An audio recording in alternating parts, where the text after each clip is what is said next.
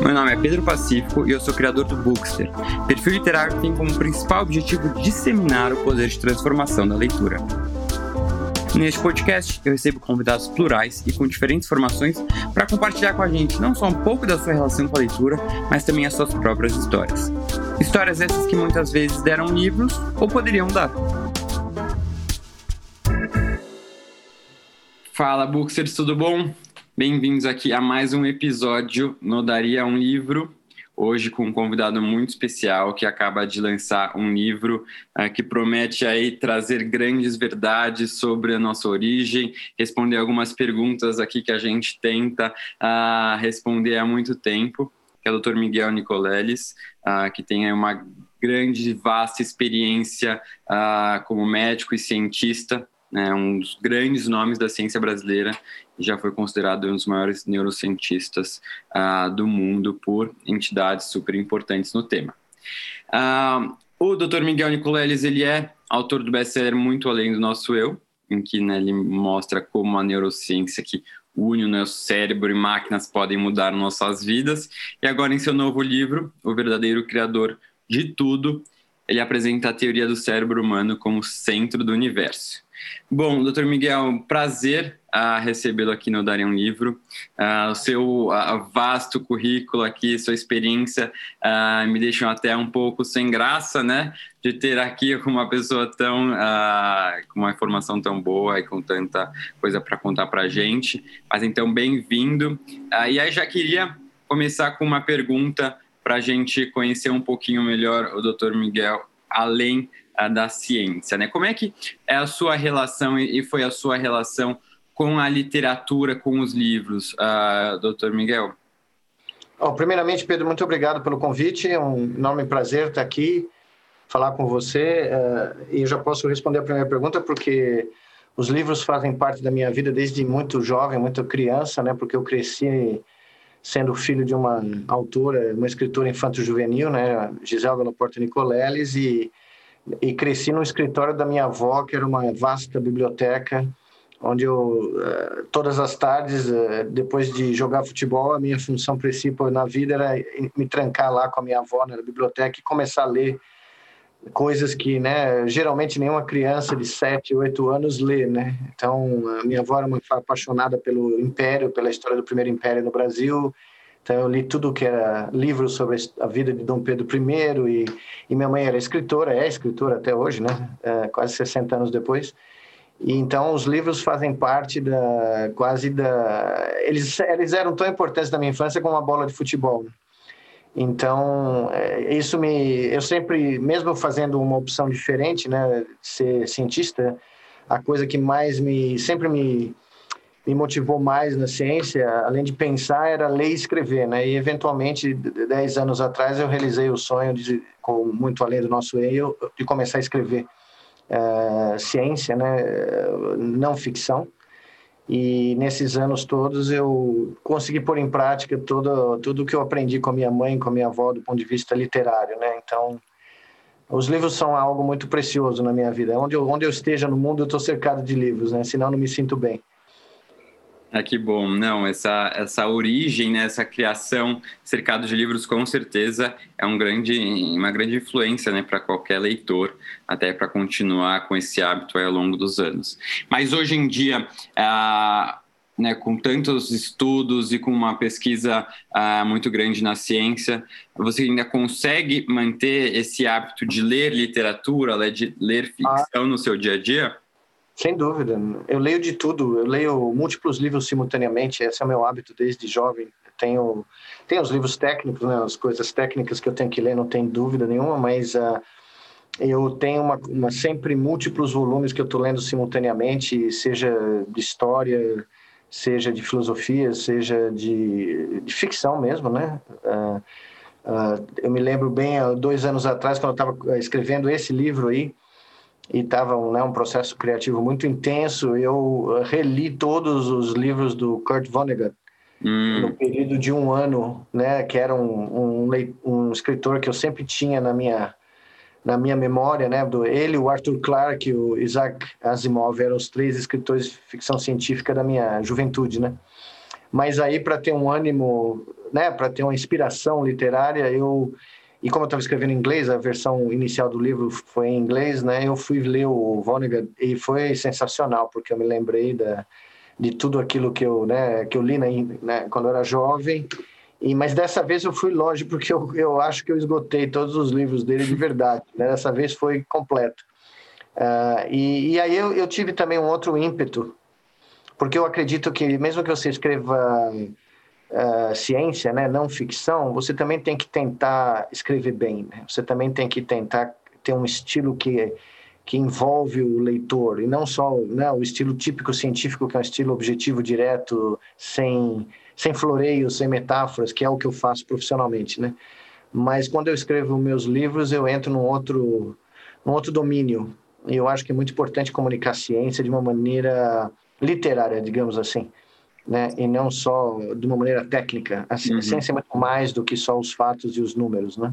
Com certeza. E, e, e acho muito legal ah, de falar sobre isso, porque eu vejo que, né, primeiro, você conseguir manter essa ainda se continuar lendo na né, literatura ao mesmo tempo que se dedica tanto para a ciência, porque eu vejo hoje em dia, uh, né, até com muitas pessoas converso, que acabam deixando de lado a literatura para focar muito em leituras acadêmicas, em leituras profissionais, porque dizem né, que ah, a vida é muito corrida, não tem tempo para nada, e acabam enxergando na ficção uma certa perda de tempo. Né, como se eu tivesse uh, me dedicando a uma leitura que não fosse tão útil né, para minha profissão não, não, trouxesse efeitos tão imediatos, né? E isso eu acho que vem de uma sociedade muito imediatista que quer ver a utilidade em tudo. Mas é, é, é, eu defendo muito justamente isso, né? Como a, a leitura ainda assim ela pode trazer muitos benefícios para nós leitores, seja ficção ou não ficção. Uh, isso vai muito além também de resultados imediatos, mas uh, envolve né, o conhecimento sobre o ser humano e sobre o outro. E aí justamente nesse ponto que eu queria uh, ouvir um pouquinho uh, sobre essa como né a, a, literatura ela tem um, na sua opinião um efeito sobre o nosso cérebro né? Você é um grande especialista Sim. sobre esse órgão tão importante. Não não sem dúvida né? Eu sempre falo que uh, escrever mudou a humanidade né? O, a, a, eu tenho estudado muito isso ultimamente curiosamente as origens da, da, da linguagem escrita, né? E como é, e, e, e tem certos tabus que eu estou aprendendo que estão caindo por terra, né? Eu, eu sou muito ligado à, à história da Grécia e da, e tenho muito muito interesse em estudar a antiguidade, né? O Mediterrâneo, por exemplo, para mim é um tema que cada vez mais importante conhecer as civilizações mediterrâneas e como foram que como foi essa conexão entre a, as primeiras civilizações da Mesopotâmia, da, do Egito, é, do Oriente Médio com o Mediterrâneo, né? Que a gente pensa que são coisas separadas, na realidade é um contínuo, né? Uhum. Se os assírios não tivessem forçado os, os fenícios a ir buscar metais pelo oeste do Mediterrâneo, nós não teríamos a história de Cartago, não teríamos as colônias na Sicília e não teríamos o contato dos gregos uh, de Creta, né? Através dos fenícios com os, com os assírios, com os egípcios e e até a própria, eu estava falando isso outro dia numa aula, o próprio alfabeto grego, é, né, a nossa querida sequência de alfa, beta, gama, delta, epsilon, que a gente aprendia na escola antigamente, isso na realidade vem do, dos, do, do aramaico. Vem, das, vem lá da, né, da, da Mesopotâmia, aquela região lá no meio da, da, da, Turquia, de onde tudo vem, né? Ásia Menor e Turquia. E os gregos, na realidade, eles importaram palavras do aramaico, alfa, beta, gama, são palavras que eles transformaram numa sequência de letras. Não porque por, pelas letras em si, mas porque eles uh, importaram o método de ensino dos aramaicos, que era repetir de memória uma série de palavras para você uhum. decorar milhares de palavras em sequência, né? E aí eu, eu comecei a estudar, né, e, e, ver as origens da linguagem escrita, da, da né, e, e aí você vê que durante séculos, né, milênios na realidade, ah, o que a gente chama de livro hoje, mas que tem vários formatos, né? Sim. Desde o começo da humanidade, desde cerâmica até papiros e pergaminhos, é, se transformaram num modo, numa, num conduíte de abstração mental explosivo da nossa espécie. Então, essa fascinação, por exemplo, tem uma história muito legal. no, no meio da, de uma batalha lá, no começo da, da civilização mesopotâmica, um, o rei de Uruk mandou uma placa com escrita cuneiforme para o outro rei hum. e mandou um cara para ler, né? Aí quando o cara chegou lá e mostrou a placa para o inimigo, o rei inimigo do rei de Uruk com o tradutor, o rei não quis nem saber o que estava escrito, ele só disse o seguinte: eu jamais vou conseguir lutar com um rei que consegue pôr seus pensamentos em cerâmica. parecia mágica. Uhum, uhum. Né? Parecia algo do Isso outro por mundo, si né? só já tinha muito significado, né? Só o mero fato tinha, de você... É, o mero fato de você ter uh, sinais uh, impressos numa placa de cerâmica, né? Uhum. Trazendo os pensamentos de um rei de, de uma terra uh, distante, já era o prenúncio do poder desse, desse rei, né? Uhum. E é isso que a linguagem escrita trouxe. Ela trouxe uma capacidade de abstração, ampliou a nossa capacidade de abstração. Pensa bem, as memórias de uma vida, as memórias de, uma, de um clã morriam quando o cérebro dos seus membros morria. Uhum, né? uhum. E, de repente, essas memórias foram exportadas para um meio perene. Sim. E hoje nós podemos ler o que os, a civilização né, civilizações do passado pensavam sobre a vida ou como eles viviam, né? Porque a gente encontra os seus pensamentos do mesmo jeito que o, o rei de Uruk deixou lá, né? Para intimidar uhum. o seu inimigo, né? Uhum. Então, na realidade, é, toda expressão, é, toda forma de comunicação criada pela humanidade gera é, efeitos causais no cérebro da, dos seus pares, né? Não é à toa que nós transmitimos conhecimento por gerações da forma que nós transmitimos há milênios, né? Uh, o, o, ocorre é que até recentemente os livros eram a maior forma uh, de viajar nessas abstrações que nós tínhamos, né? Então, você quer conhecer a história americana? Isso, isso eu aprendi muitos anos quando eu cheguei nos Estados Unidos. Quando eu perguntei para um amigo meu da faculdade, da universidade, onde eu trabalho há quase 30 anos, como é que eu me, me né, aprendo realmente a história americana. Ele falou, o primeiro livro que você tem que ler é do Mark Twain. Eu falei, não, mas eu li o Mark Twain, li vários livros do Mark Twain. Ele falou, não, não, não, não.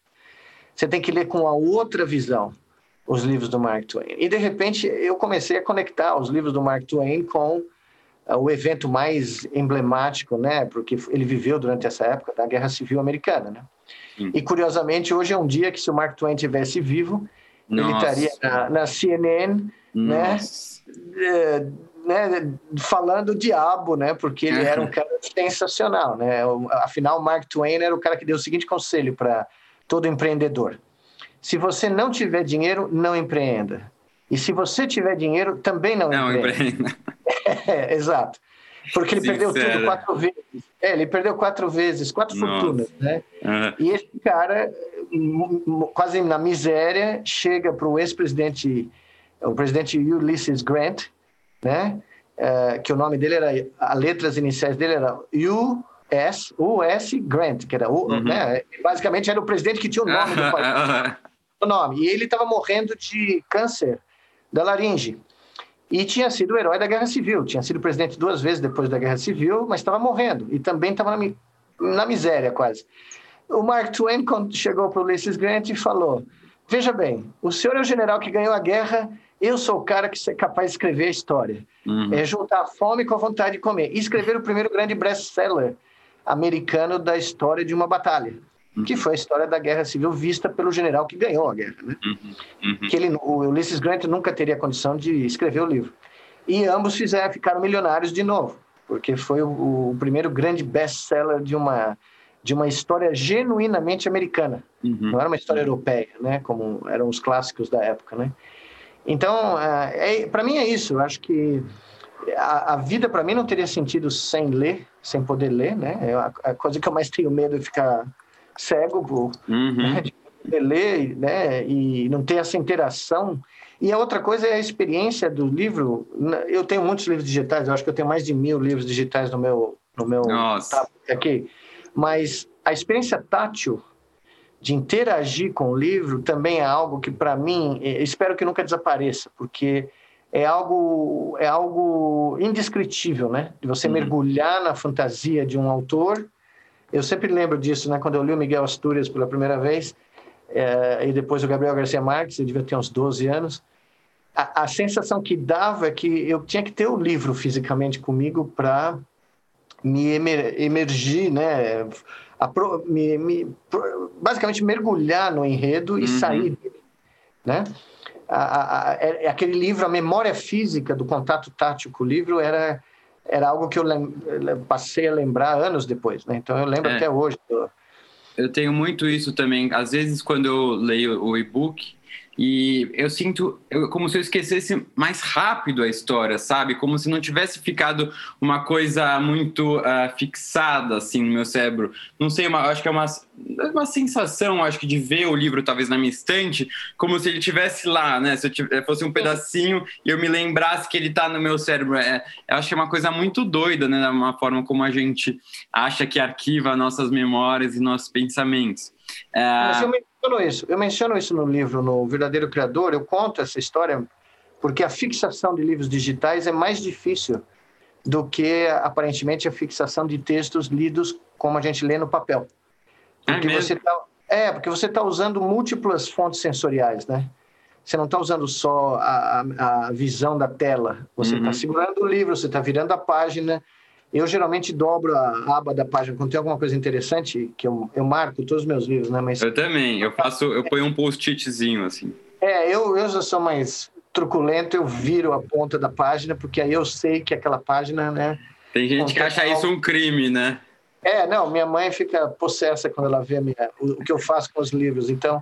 Mas para mim é quase uma relação uh, física mesmo, né? Uhum. Você está você tá lidando com um objeto e você está moldando aquele objeto de uhum. acordo com o, a experiência, né, que esse objeto está gerando em você, né? Uhum. Uhum. Ler um livro é, é, não é mais do que uma aventura, na minha opinião. Ele é, é quase que uma uma exploração de vários vários cenários e vários fluxos emocionais que a gente não tem na vida real. Por isso que a gente é tão fascinado pelo, Sim. Né, pela, pela literatura. Né? Eu, eu, eu, acho isso sensacional, porque ele, a literatura, na minha opinião, ela permite que a gente preencha um pouco de lacunas que a nossa vida, né, por a gente ter nascido em determinada situação, em determinado local, em determinado momento, não permite que a gente viva. Então você consegue se aventurar no outro, né, na, na, na cabeça e na criatividade do outro, por diversas uh, situações diferentes, então tanto temporais como espaciais, como uh, mesmo, assim, mesmo assim pensando alguém, né, eu aqui morando em São Paulo, pensando alguém na periferia, né, que viu uma situação tão diferente, apesar de estar próximo, vendo ao mesmo tempo, que eu tenho uma realidade muito diferente. E acho que a literatura ela vem suprir muito essa falta, né, um pouco do conhecimento do outro e dos outros. Né? E até uma coisa, eh, você falando sobre a, a origem da escrita e a importância, uh, não sei se você já leu, mas tem um livro que eu li esse ano e adorei, que é O Mundo da Escrita, do Martin Putchner, que é um professor de literatura comparada uh, de Harvard. É, é um livro que chegou no Brasil. Não, eu, eu, li, eu, li no, eu li nos Estados Unidos. É, é. é, é curioso, porque eu ia te mencionar isso que você vai lembrar, né? O começo do livro que ele fala o que o Alexandre Grande carregava com ele, né? Uhum, uhum. Você lembra disso? Do, lembro, do, lembro. Três objetos que o Alexandre é. Grande carregava, né? Uma adaga, porque ele dormia com a adaga embaixo do travesseiro de medo de ser morto no, né, no meio da noite, uhum. que o uhum. pai dele foi assassinado, né, o Felipe II. Uma caixinha de madeira e dentro uma Ilíada do, que o é Aristóteles, é que era o professor mesmo. dele, é, anotou, né? Imagina, uhum. você, tem uma, você tem só a Ilíada pelo Aristóteles, Nossa. só isso.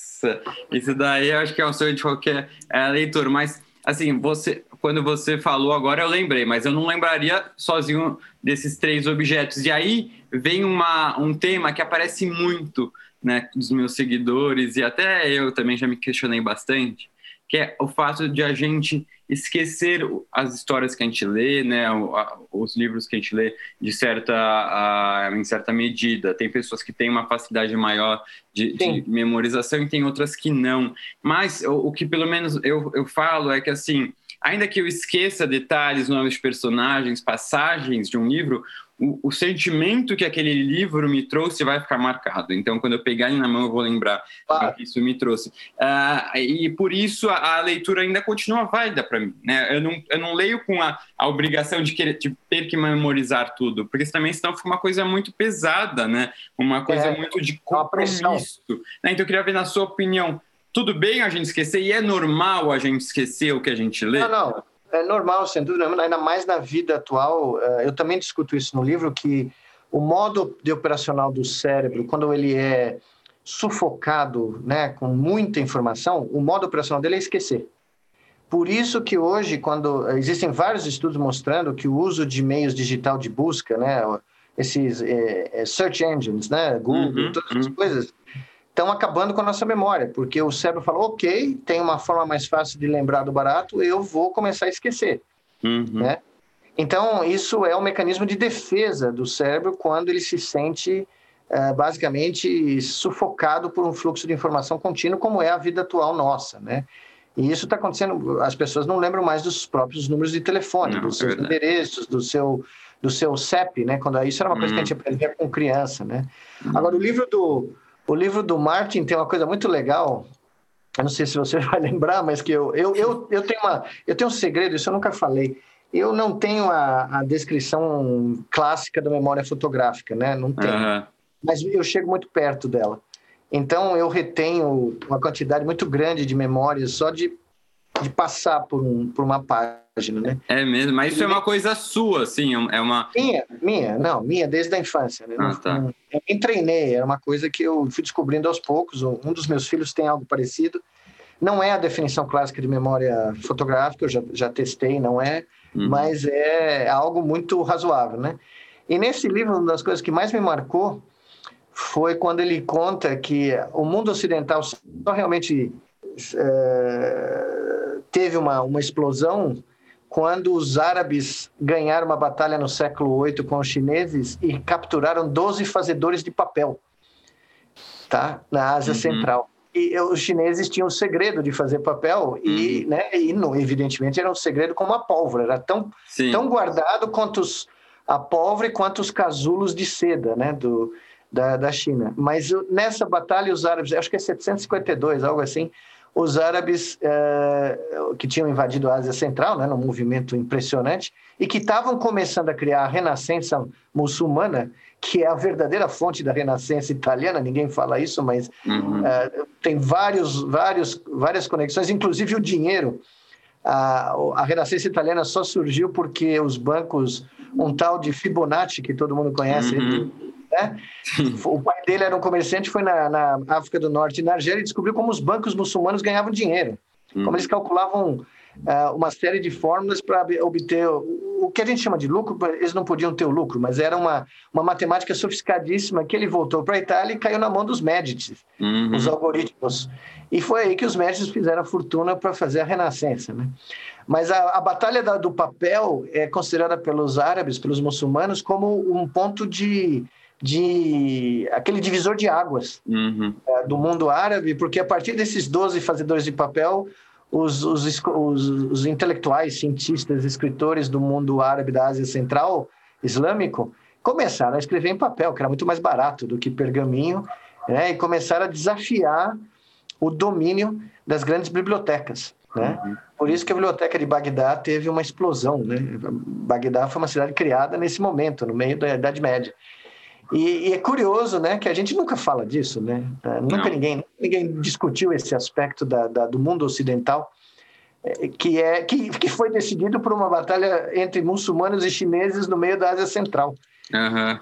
Então, os, é. esses, 12, esses 12 fazedores de papel chinês, o nome deles devia estar estampado em todos os lugares é do mundo. É, porque nós não estaríamos aqui falando sem eles. Né? Hum, a gente vê que às vezes a, a, história, né, com H maiúsculo aqui, acaba fazendo filtros uh, de informações que a gente nem muitas vezes sabe o porquê, e muita coisa acaba ficando perdida mesmo, né? Não chega nos livros que, de história que a gente aprende aí uh, no, no, nossa escola e, e durante não, a formação não. acadêmica. É, não, é, é completamente diferente, né? Uhum, uhum. E seguinte, uh, doutor Miguel, falando em batalhas, tem uma batalha que a gente está travando muito, e até para só uh, contextualizar o pessoal que está escutando a gente, hoje a gente está gravando esse episódio no dia 3 de novembro, que está ocorrendo aí a tão esperada e aguardada eleição ah, para a é. presidência do, dos Estados Unidos. E uh, a gente vê, né, tanto nessa eleição como nas eleições aqui no Brasil, que está envolvendo muito uma batalha entre ciência, né, contra a ciência, vamos assim. A gente vê está cada vez maior, né, nosso presidente, a gente vê a, a, né, falas assim que chegam a assustar contra a ciência, né? Como é que você, é, como um grande cientista, enxerga essa, essa luta contra a ciência e, e né, na sua opinião, de onde vem isso? O que, que é a causa disso?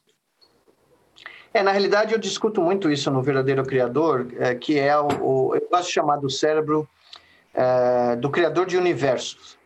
Né? O que eu quero dizer hum. com isso é que nós temos uh, grandes atributos e grandes fragilidades no, no, tipo de sistema nervoso central que a gente carrega entre as orelhas, né? Uhum. A grande vantagem é que ele é capaz de criar abstrações mentais extremamente poderosas e elaboradas que se transformam em coisas mais importantes que a própria vida humana, né? Uhum. Então, religiões, sistemas políticos, sistemas econômicos, ideologias, matemática, ciência, tudo isso é, é, vem da mente humana, são abstrações criadas para tentar fazer sentido do que existe aqui fora no universo, né? Mas ao mesmo tempo, o nosso cérebro tem uma capacidade, outra grande vantagem, é isso que nós já discutimos aqui, é, é a capacidade de difundir essas abstrações, comunicar, transmitir. Eu chamo isso de vírus informacionais, tá? Nós, porque os cérebros dos nossos é, membros da nossa espécie, eles se sincronizam entre si muito rapidamente através dessas abstrações mentais quando elas são comunicadas eficientemente. Uhum. Então, à medida que nós aumentamos a banda de transmissão dos meios de comunicação, né, nós passamos de livros para uh, eh, telégrafo, para rádio, para televisão, para internet, né, e a internet hoje assumiu uma, uma, uma dimensão global e capaz de transmitir um pensamento em, em alguns nanosegundos para uhum. bilhões de pessoas, esses pensamentos sincronizam pessoas dentro de um universo. O Trump é um exemplo claro. Ele tem mais seguidores no Twitter do que todas as cadeias norte-americanas de televisão juntas. Nossa. Então, ele não, ele não usa mais a imprensa para se comunicar com os membros do universo Trump. Ele usa o Twitter dele. Ele não está nem aí porque os membros da, desse Twitter dele foram sincronizados no que eu chamo de uma brainnet, uma, uma rede de cérebros que criou uma bolha onde a realidade dentro dessa bolha não tem nenhuma correlação com nenhum fato real, com nenhuma realidade física, com nenhuma relação causal com o mundo que a gente habita, tá? E hoje, por causa da velocidade da internet, por causa da velocidade com que essas abstrações podem ser comunicadas, você criou milhões desses universos. Uhum. E as pessoas passaram a se sentir muito mais confortáveis habitando esses universos do que a vida real. Sim. Tá? É isso que o WhatsApp fez, que o Twitter, Facebook, entendeu? E aí, é, aí reside o perigo. É uma alienação, a... né? É, é, não, é como se você criasse milhares de religiões simultaneamente, milhares de igrejas, né? O fenômeno da igreja, da religião organizada, é, é exatamente o que eu estou descrevendo para você, mas ele se aplica para tudo. Sistemas políticos, ideologias, as pessoas se matam né, diariamente no, no, mundo por debates abstratos sobre se tem um Deus nas nuvens, ou se o Deus está embaixo da terra, ou se o Deus tem barba, ou se, você entende? Uhum. As pessoas basicamente se matam uhum. porque um, um, cartunista desenhou uma representação né, desse jeito uhum. ou daquele, por algo que saiu da mente humana. E dentro desses universos, o negacionismo científico ele, ele uh, ele é fundamental para esses universos paralelos porque ele é a negação da realidade. Sim. Ele permite que esses universos passem a ter uma lógica própria, tem um enredo próprio. Porque se você nega a lei da gravidade, você nega a lei do, do, do, né, do universo relativístico, você a lei da relatividade, você nega a lei da evolução natural, você nega o fato que todos nós somos iguais, não interessa a cor da nossa pele, que os, os cromossomos são os mesmos, que tudo é igual é, que o nosso DNA é 99% semelhante aos dos chimpanzés, então a uhum. teoria da evolução está basicamente clara. Né? Se você nega isso veementemente e cria uma, uma visão alternativa, você pode ter um universo próprio consistente. Uhum. Tá? E isso começou nos Estados Unidos e espalhou de uma maneira brutal, principalmente aqui para o Brasil, né? É, menos para a Europa, mas e menos da Ásia também, por curiosidade. Uh, você não vê isso tanto na China, uhum. mas aqui no Brasil foi uma explosão. E só que com a pandemia, o negacionismo científico passou a matar pessoas. Né? Porque no momento que você começa a acreditar em drogas miraculosas que não têm efeito nenhum, você começa a dizer que vai ter imunidade de rebanho, que é uma falácia, né? Você começa a negar as, as medidas que a ciência preconiza para tirar a gente dessa encrenca, você começa a matar gente, né? Só que isso não tem interferência uh, nos universos paralelos que foram criados pelas mentes sincronizadas, né? Uh, e hoje você, você, você sabe melhor do que eu, uh, como comunicador, você sabe bem que uh, é muito difícil você separar uma realidade de uma realidade criada hoje em dia nos meios de comunicação da internet. Muito. É porque você pode criar enredos absolutos, né? uhum. né? São obras de ficção, mas elas elas permitem sincronizar milhões de pessoas. Tem milhões de pessoas nos Estados Unidos. Ah, eu não sei se você viu isso ano retrasado, que foram espalhou-se a notícia que a vacina da sarampo dava complicações gravíssimas. Bom, as pessoas pararam de vacinar as crianças em Nova York. Uhum. Uhum. Aí começou a ter, pela primeira vez em 50 anos, um surto de sarampo que começou a matar gente. Em Minnesota, em Nova York, em Chicago. Nós estamos falando de um país com um grau de desenvolvimento científico e um grau de disseminação científica explosiva. Só que numa vez que você cria esse universo paralelo, a, é, ele, ele passa a ficar impérvio. Você não penetra nisso. Hum. E esse é o grande drama da eleição americana de hoje e é o grande drama do Brasil. O Brasil ainda não chegou lá, mas os Estados Unidos já chegou lá. É um país extremamente dividido nesse momento. Eu acho que essa é a maior bifurcação da história dos Estados Unidos desde a Guerra Civil. Nós temos uhum. todos os elementos. Eu, eu moro lá há 32 anos, estudo o país uh, por curiosidade, por não concordar com um monte de coisa lá, mas uh, tem um cara que você, não sei se você conhece, um autor, um historiador que eu gosto muito, que conta a história dos últimos, desde os anos 60, os últimos 60 anos da vida americana, tá? que é onde esse racha eclodiu. É, depois dos anos 50 dourados, né, onde os Estados Unidos achou que era o grande império da galáxia e a vida, o emprego cresceu, as pessoas ganharam mais dinheiro, as pessoas subiram de classe, uhum. as pessoas consumiram tudo, os anos 60 explodiu. Com a guerra do Vietnã, e as mentiras que foram contadas os jovens americanos que iam morrer no Vietnã, uhum. a, a, divisão, o nome dele é Rich Perlstein, tá? é um dos maiores historiadores contemporâneos americanos, tá? E ele tem um, uma série de livros que começa com um, a, a, história do assassinato do, do JFK, uhum. que é um uhum. divisor de águas na, no sonho dourado, no conto de fadas da vida americana, tá? Uhum um presidente jovem, casado com uma mulher linda, um cara jovem, atlético, apesar de ser muito doente, ninguém sabia, mas ele era um cara que tinha, né, é, um cara com uma presença, uma um né? carisma, né? exato, casado com uma mulher que fascinante, é, e de repente esse cara é assassinado brutalmente, ao vivo, na televisão, em Dallas, no Texas, tá? E aí a juventude americana fala: que país é esse? O que é isso? Quem matou esse cara? Uhum. Por quê? é o primeiro presidente jovem. Uh, ele era Irish American, né, de descendência irlandesa, católico, um cara que queria ir para a Lua, o cara que queria acabar com a fome no mundo, segundo ele. A gente não sabe se é verdade, uhum. mas ele dizia, né? Uh, e de repente esse cara é assassinado a sangue frio, a, ao vivo, sendo transmitido pela televisão, tá? Então esse foi a, a, a primeira fratura exposta que 60 anos depois agora explodiu né? E a eleição de hoje é uma eleição, para mim, é, é o fato histórico mais importante desde a Segunda Guerra Mundial. É, e provavelmente é o momento mais tenso. Meus, eu tenho dois filhos que estão nos Estados Unidos, falei com eles hoje lá, uhum. e, e, eles estão em casa, em lockdown, né? E uhum. absolutamente tensos do que pode acontecer na uhum. noite de hoje. Sim. Sim. Se você falasse para mim isso 10 anos atrás, ou 20 anos atrás, quando eu, né, eu cheguei lá 32 anos atrás, se você falasse em 88 que eu ia ter dois filhos que iam estar com medo de sair Você não acreditaria. Ah, eu falava, não, você tomou alguma coisa, fumou algo, não é possível. Né? Porque, é. mas o país que eu conheci em 89, quando eu cheguei, não existe mais. Uhum. Você tem receio de falar que você é cientista hoje em dia. Sim. Tá? Dependendo de onde você está no país, aliás, você tem receio de falar que você não é de lá dependendo de onde você está. É, país. dependendo da bolha com a qual você está falando, né, dessas bolhas. Isso, isso. Quando eu vou para o interior, quando eu ia, faz tempo que eu não vou, mas quando eu levava meus filhos pequenos para passear na, na floresta do oeste da Carolina do Norte, que é muito bonita, é um lugar muito mágico, né? Blue, Blue Mountain, é um lugar, uhum. inclusive, que tópico de filme, de vários livros Tem sensacionais. música, né? Música do. É, o James Taylor é da cidade onde eu moro, né? Onde eu morei. Ah, é?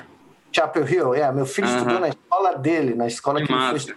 É, e a Carly Simon e o James Taylor são os heróis ali da. Uhum. Mas enfim, quando o pessoal vinha perguntar para mim, reconhecia o meu sotaque vinha nervoso, né? Eu já via o, o estilo da Uhum. pessoa. O que, que eu fazia no estado que eu era? Eu falava que eu era da, da Universidade de Duke. Eles falavam, o que, que você faz na Duke? Eu falava, eu sou técnico de futebol.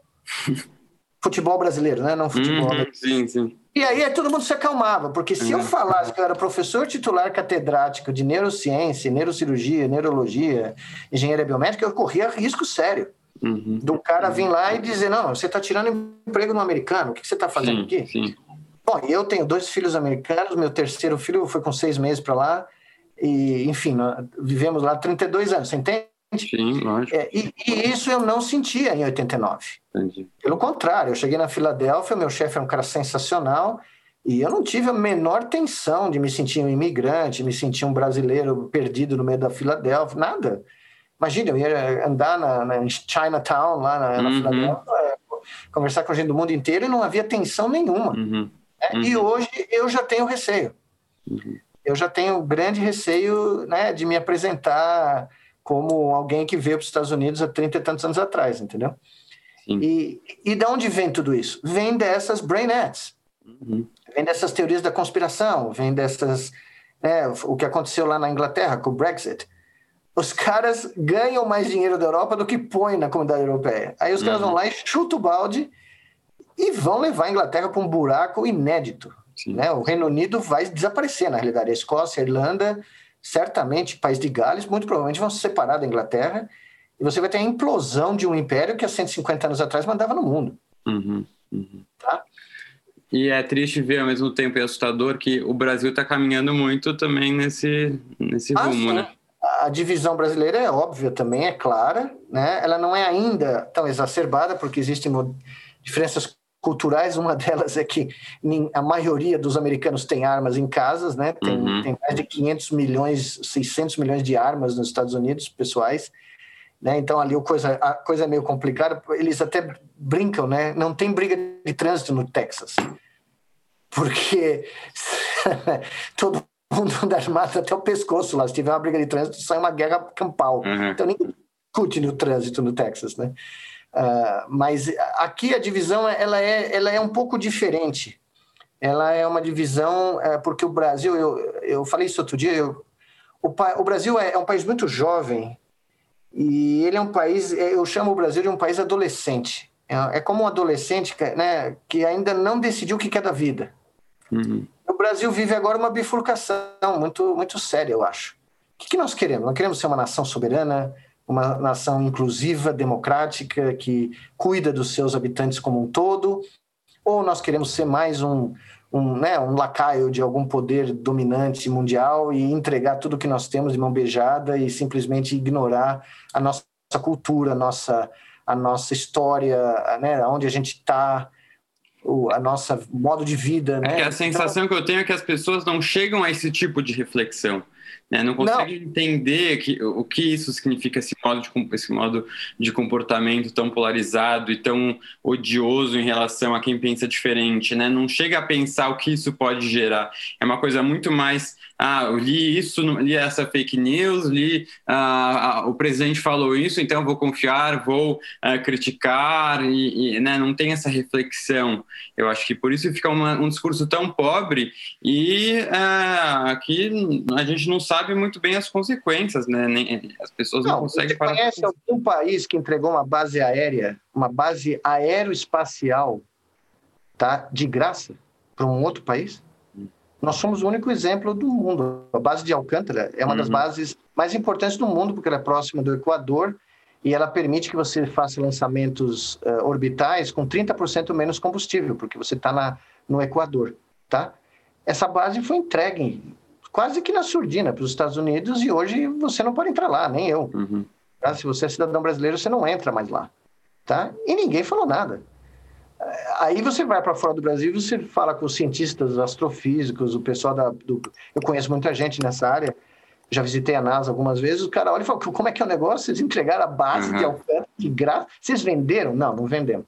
Vocês receberam alguma vantagem? Não. E o que é uma cooperação? Aparentemente é, mas nós não podemos entrar mais lá. Onde você viu isso? Não, eu não conheço nenhum país do mundo. A Mongólia não fez isso, o Cazaquistão não fez isso. O Cazaquistão alugou para os russos, ganhou uma fortuna. Uhum. É, é, Baikonur, perdão, é o lugar onde é, os russos fazem os lançamentos, os americanos também fazem, só que eles pagam uma grana por cada lançamento, acho que é 20 Sim. milhões de dólares cada Nossa. lançamento. E nós demos de graça, tá? Então, é, essa, essa falta de autoestima, essa falta de, como você falou, de uma reflexão mais profunda, é característica de um, de uma, de um cérebro imaturo. É, a gente brinca que a substância branca do cérebro humano só se consolida, amadurece na quarta década de vida. É, a sensação que eu tenho é que o Brasil é aquele adolescente né, que chega para o pai e fala: agora eu sou um revolucionário, vou mudar o mundo, e dane-se as consequências, né? E sai com o livro do Trotsky embaixo do braço e vai embora. Uhum. É basicamente a sensação que eu tenho do Brasil, porque as coisas que acontecem aqui são surreais demais. Né? Eu, inclusive, eu escrevi uma coluna para o El País umas semanas atrás dizendo que o, o, o Dali não daria conta do surrealismo brasileiro. Ele realmente não conseguiria viver aqui. Né? Muito Seria surreal, demais. muito surreal para ele. Né? É surreal demais. É. Uhum, uhum. é Dali Plus o nosso surrealismo. Né? Sim, sim. E o. Né, até voltando agora para um tema mais light, falando mais de literatura, você sim. disse que né, costuma ler sempre, né, leu Vonnegut uh, recentemente, inclusive eu ainda não li nenhuma obra do autor, uh, tá, e tem sendo publicados vários livros aqui em português do autor, então uh, até estou bem interessado, acho que eu vou começar pelo... Ah, não tem em português? Não tem em português? Tem, tem, tem, tem alguns, mas tem, é, alguns estão publicando só agora, né? Eu acho que o primeiro que chegou aqui, uh, Matadouro 5... É, esse é o mais famoso. É, até é porque ele viveu, entendeu? Ele estava em Dresden. Esse livro é um livro de ficção científica, tá? Sim, sim. Mas ele estava preso e ele só sobreviveu o bombardeio aéreo aliado de Dresden, que foi uhum. né, um dos maiores. É, a cidade virou cinza, a cidade uhum. inteira. Ele só sobreviveu porque ele era, à noite ele era colocado num frigorífico. Nossa. Ele não estava ligado o frigorífico, uhum. mas ele põe câmaras de frigoríficos prisioneiros para dormir. E no, quando eles acordaram no dia seguinte, a cidade tinha desaparecido. Nossa. Tá? Sensação e, louca. É, e eles tiveram um, um, o chefe lá, o, o, carcereiro, sobreviveu, tirou eles da, e eles tiveram que ajudar a resgatar os sobreviventes, só que eles não encontravam ninguém. Uhum. A cidade foi incinerada, Nossa. tá? E esse livro, ele levou vários anos para conseguir escrever.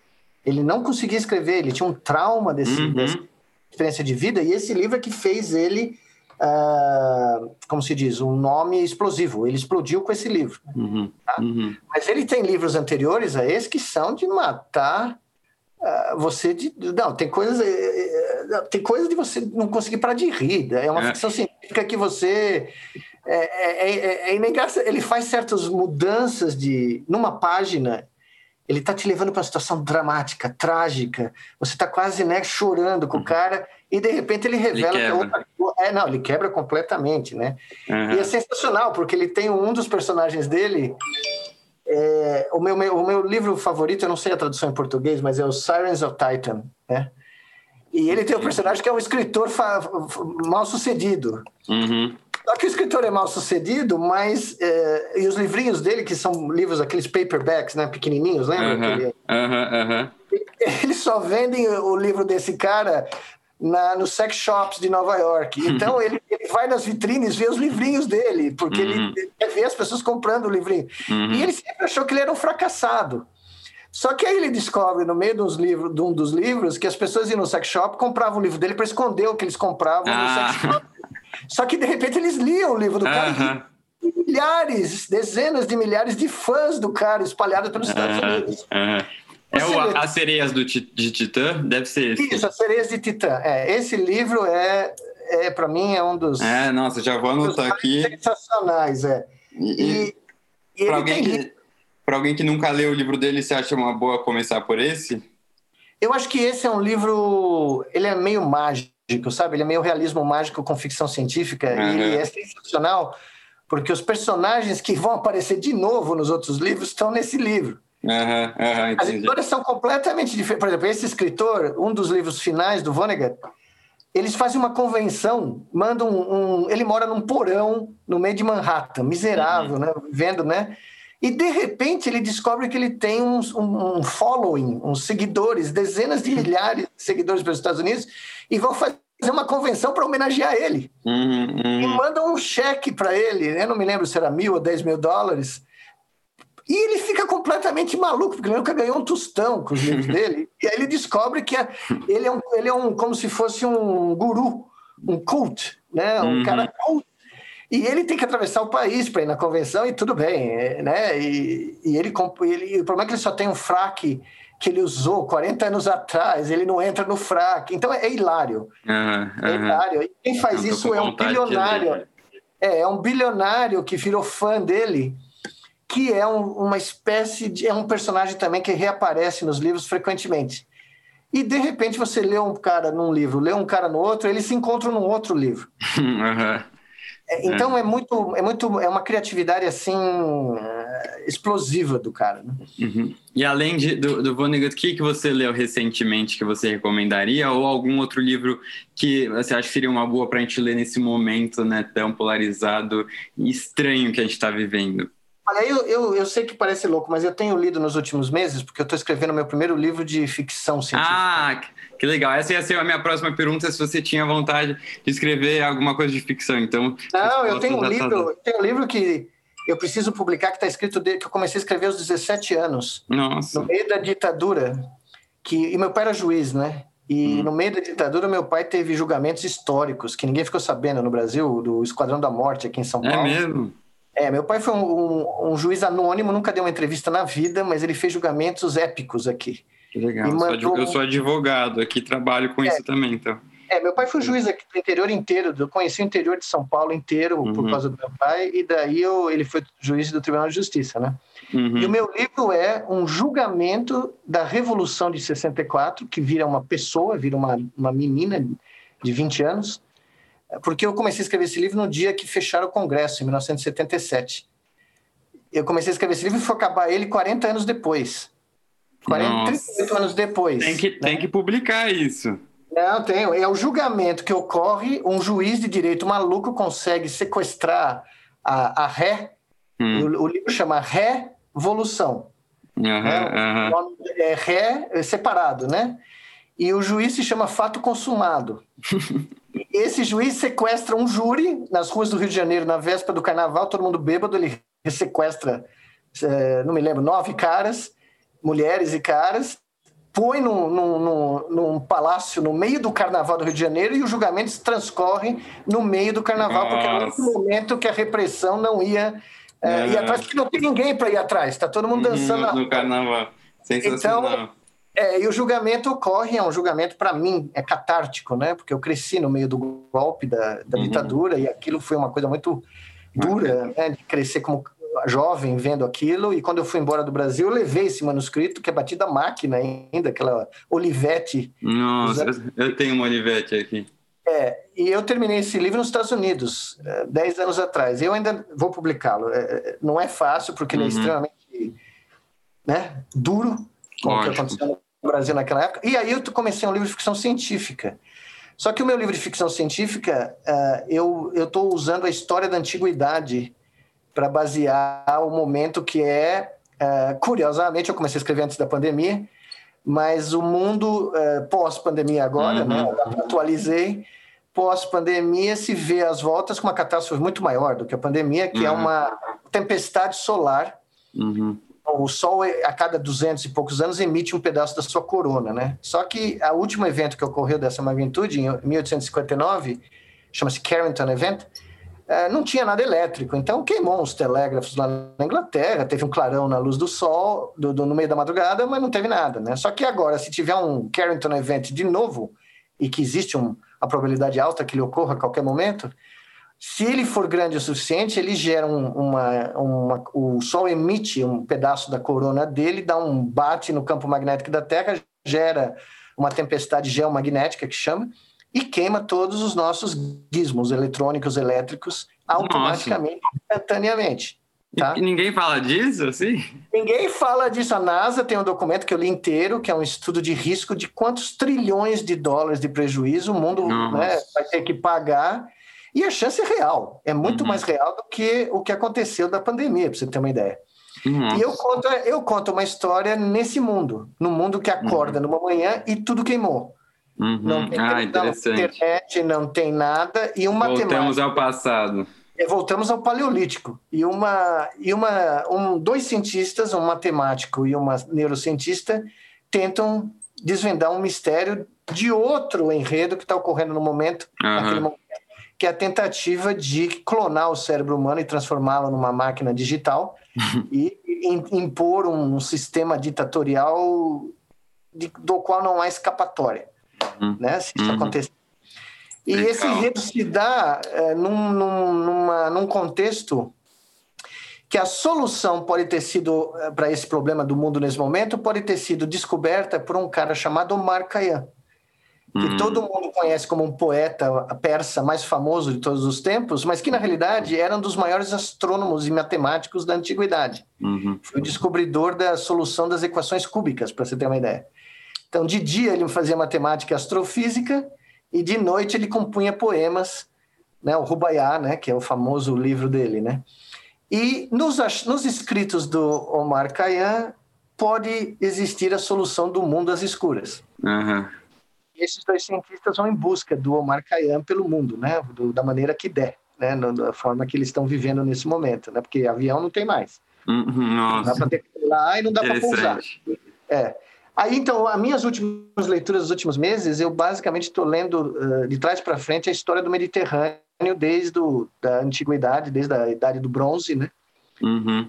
História de Creta, de, da Sicília, da Sardenha, dos fenícios, dos assírios, dos gregos, até a, a renascença islâmica, que é uma das coisas mais fascinantes da história, que para mim é um dos pontos mais altos da humanidade, que a gente conhece muito pouco, né? O califato de Córdoba, na Espanha, Nossa, na Andaluzia, é, é, houve uma cisão em Damasco, né? O, o califato mataram toda uma família lá para tomar o poder e a dinastia, o herdeiro da dinastia Almaiad escapou e foi para a África, a norte da África, e cruzou pelo Estreito de Gibraltar para Andaluzia e uhum. conquistou metade da Espanha. Lembra dos mouros? Sim, lógico.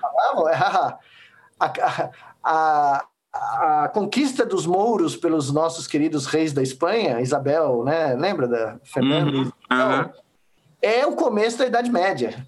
Uhum. Os mouros tinham a civilização mais avançada intelectualmente, mais eh, sensacional. Pra você ter uma ideia, em Córdoba, eles criaram uma mesquita onde aos sábados tinha o Shabbat judeu, na sexta-feira tinha o, o, ritual muçulmano e domingo tinha missa católica. Eles não se importavam de uhum. forma alguma. O sincretismo religioso era completo e os caras tinham uma das maiores bibliotecas do mundo. E, a gente tem muito que aprender com eles, né, de certa forma. Muito, muito. A álgebra veio deles, uhum. né, a astronomia, enfim. E essa história que eu estou escrevendo usa esses aspectos da antiguidade para mostrar, como Arthur Clarke gostava de dizer, se tivessem deixado os gregos em paz em, Alexandria, eles tinham chegado na Lua no século XII. Mas aí apareceram os romanos, queimaram tudo, destruíram. Uhum, tinha que começar tudo de novo. Me perdoe, eu falava isso pro meu pai, meu pai queria me bater, né? Os romanos deram duas contribuições para o mundo. O Coliseu e o direito. E ambas não nos ajudaram muito né, né na, na história da civilização. Né? Deus, não, não, é verdade. É. Mas, doutor Miguel, eu estou impressionado como você é inteligente, socorro. Sabe de não. tudo, tudo que começa a falar, sabe detalhes, meu Deus. Eu vou ter que sair daqui e começar a ler mais, porque... Não, não, mas ah. olha, eu, eu tenho um livro que eu recomendaria você ler, porque é um dos livros mais lindos que eu li na minha vida. Eu até separei, que é o, A Ascensão e a Queda de Alexandria, o berço do mundo moderno. Ah, vou anotar aqui já. Tá? Esse livro é de um historiador uh, muito conceituado, né? Uh, eu vou te dar o nome aqui, detalhes mas uh, é um livro que foi originalmente criado, publicado pela Penguin, tá? Uhum. Uh, e são, são dois historiadores que eu só conheci por causa desse livro, Justin Pollard e o Howard Wright. Howard Wright, tá? Tá. Mas tem em português, será? Eu acho que não deve ter. Eu imagino tá. que não deve ter, porque é um livro, sabe esse livro de boutique, sabe? Esse uhum. livro. Mas é um livro absolutamente maravilhoso. Se você quer entender o que nós estamos vivendo hoje, uhum. O mundo dos algoritmos, dos bancos de dados, da, da, da, das previsões de futuro baseadas, uhum. né? Você tem que saber o que foi feito em Alexandria. É ali, o mundo moderno, uh, ele, se ele não começou ali, ele foi impulsionado ali. Tá? Quando o cara chamado Euclides, que você já teve falar na aula de geometria, que ninguém escuta lá na, no, no, segundo grau, né? Quando Euclides olha para o céu e faz isso aqui e fala, existe uma reta no mundo, ele desenha uma reta na mente dele, ele projeta para fora e ele começa a descobrir que se ele fizer a reta em forma de triângulo, em forma de quadrado, em forma de círculo, ele consegue explicar o mundo aqui fora, o mundo moderno começa ali nesse ato mental do, do jovem Euclides, tá? Eu achei que, aqui o livro, mas só tem é, em inglês, acho, mas já botei inglês, aqui né? na minha é. lista. Mas só para te terminar, nós só sabemos de tudo isso, desse ato revolucionário de Euclides, porque os livros que Euclides escreveu em grego foram salvos pelos árabes, pelos uhum. muçulmanos que traduziram os livros para árabe e que depois foram traduzidos de volta para latim, e é por isso que a gente sabe dos gregos. Demais. Porque se dependesse do mundo ocidental, tinha tudo que saber perder tudo. Uhum. Tinha sido tudo queimado, entendeu? Uhum. E o. Não, muito legal. A gente está já caminhando aqui para o fim da conversa, que eu acho que se eu deixasse, eu ficaria aqui por muitas horas. Mas em relação agora a livros que te mar... marcaram a sua vida, talvez a sua adolescência, se você quiser falar um, dois ah, ou três, assim. Não, tem. Eu posso falar vários. É. Eu uhum. acho que o primeiro livro que teve um impacto brutal em mim Uh, fora os livros de história e tal, uhum. foi o Veríssimo Incidente de Antares. Uhum. Foi um livro marcante para mim. Uh, o, o, outro livro que quase. Nossa, foi uma explosão, foi o 100 Anos de Solidão, do Gabriel Garcia nossa, Marques. Sou apaixonado também. É, o Memórias Póstumas de Brás Cubas, né, do Machado de Assis. Uh, Memórias de um Sargento de Milícias, que uhum. hoje ninguém lê, mas era um livro, para mim, também foi outro, né? E, e, o livro que me fez mudar a minha vida completamente, por incrível que pareça, uh, dois livros. Um foi O Hospital, do cara que escreveu Aeroporto, Hotel, porque tinha um personagem, meu tio era médico, né? É. Um médico daqueles, a moda antiga, né? Uhum, e, clínico. Esse, é, clinicão, anestesista, ele fez tudo, né? Mas uh, o meu tio Valdemar. Mas o, no começo desse livro, o cara chega no hospital, o médico-chefe da patologia, chega no hospital tem uma placa assim: não é permitido fumar a partir deste, deste lugar, tá? Uhum, uhum. Ele olha para a placa, tira um charuto, acende o charuto e entra dentro do hospital. Aí eu falei: esse é o cara. essa, essa, esse desafio da autoridade, entendeu? É. Do cara acender o charuto não, e ele era o maior patologista dos Estados Unidos. Ele tem que fazer uhum. uma decisão medonha. Tem um tumor de uma perna do menino, de um osso ósseo, que é um tumor difícil de diagnosticar. Ele tem que decidir se vai amputar ou não a perna do menino. E ele fala: não, é melhor amputar. E ele erra. E aí a, fa a falibilidade do cara, sabe? Depois de 40 anos sendo o maior né? Então você viu aquele componente humano. O, o, o, autor não era um grande escritor, mas nesse livro em particular. Qual que é o, qual é o autor? Eu não estou achando aqui. O autor é o mesmo cara do aeroporto. Que, aquela, sei que livro é. Que, que livro eu, eu, vou, eu, vou, lembrar o nome dele. Da, e o outro livro foi, por incrível que pareça, do Isaac Asimov, chamado O Cérebro. Foi um Esse daí faz sentido. É, é, não, mas foi um dos poucos livros do Isaac Asimov que não era ficção científica, era, uhum. era ciência.